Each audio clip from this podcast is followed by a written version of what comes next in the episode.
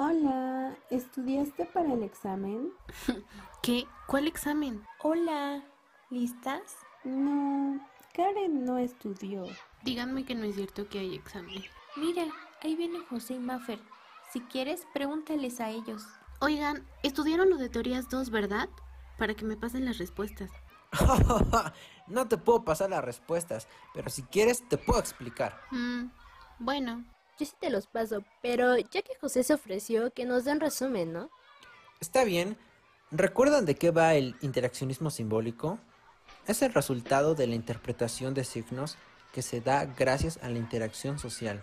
Desde un inicio, su interés central fue el estudio de la interpretación por parte de los actores de los símbolos, nacidos de sus actividades interactivas. Y tiene tres premisas básicas. La primera premisa básica es que los humanos actúan respecto de las cosas sobre la base de las significaciones que estas cosas tienen para ellos. La segunda premisa básica es que la significación de las cosas se deriva de la interacción social que un individuo tiene con los demás actores. La tercera premisa básica es que las significaciones se utilizan como un proceso de interpretación efectuado por la persona en su relación con las cosas que encuentran para como incluirlo y se modifican a través de dicho proceso. ¿Entendieron? creo que sí. Un ejemplo podría ser la manera de saludar porque en México por lo general se utiliza un apretón de manos, al igual que un beso en la mejilla, mientras que en Japón se realiza una leve inclinación con la cabeza.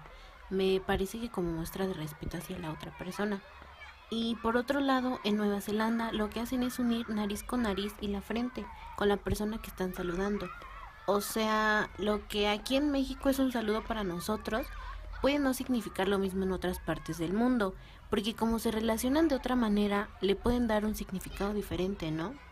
Sí, es por eso que en algunos lugares como en China no estaría bien visto que se saludara a alguien de beso, porque ahí las muestras de afecto no son bien vistas, ¿sabes? Bueno, bueno. ¿Y qué es la filosofía fenomenológica? Buena pregunta. Pues es un movimiento filosófico del siglo XX que estudia e interpreta los significados, limitándose a describir y entender en términos propios.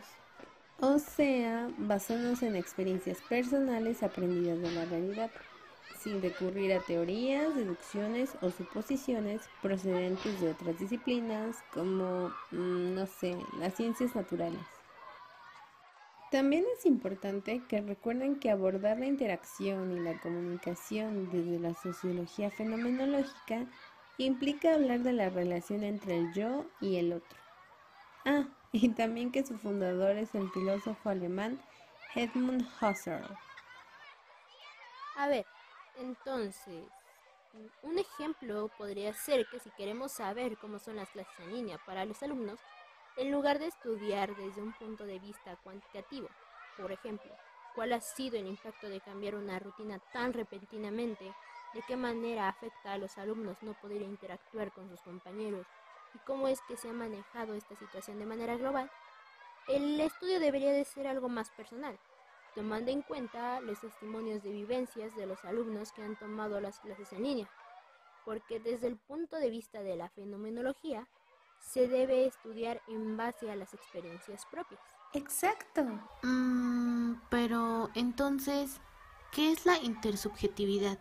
Es el acuerdo que de alguna manera se da al sentido común y a los significados compartidos, es decir, son los significados derivados de la construcción colectiva que emerge de las interacciones cotidianas. Además, permite interpretar los múltiples significados de los elementos del entorno también delinea el campo de la cotidianidad y por el otro posibilita la existencia del mundo de vida.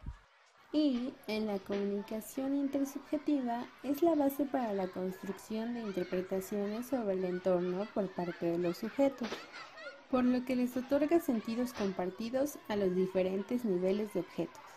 Por eso la sociología fenomenológica se aproxima al concepto intersubjetividad desde la lógica de construcción del sentido común entre dos individuos insertos en un mismo mundo de vida? Exacto. Sí, un ejemplo más claro es el aborto. el cual, a pesar de ser la misma palabra, tiene dos significados completamente diferentes. Para las personas que son pro vida, el significado de aborto prácticamente es asesinato o algo así como una falta a la moral y a la ley. Mientras que para las personas que son pro aborto, el significado o sinónimo sería un derecho o algo que debería ser ley. Y de hecho, para el derecho al aborto se tomó un consenso entre varias personas que claramente debían significar de la misma manera al aborto. Wow, bueno, ahora sí que tengo todo claro. ¿Aún así vas a querer que te pases las respuestas? Yo creo que no, pero ahí vemos. Bueno, ya. Vamos al salón que ya va a empezar el examen. Sí, sí, vamos. Ustedes vayan, yo voy al baño y los alcanzo en el salón. Yo te acompaño. Bueno,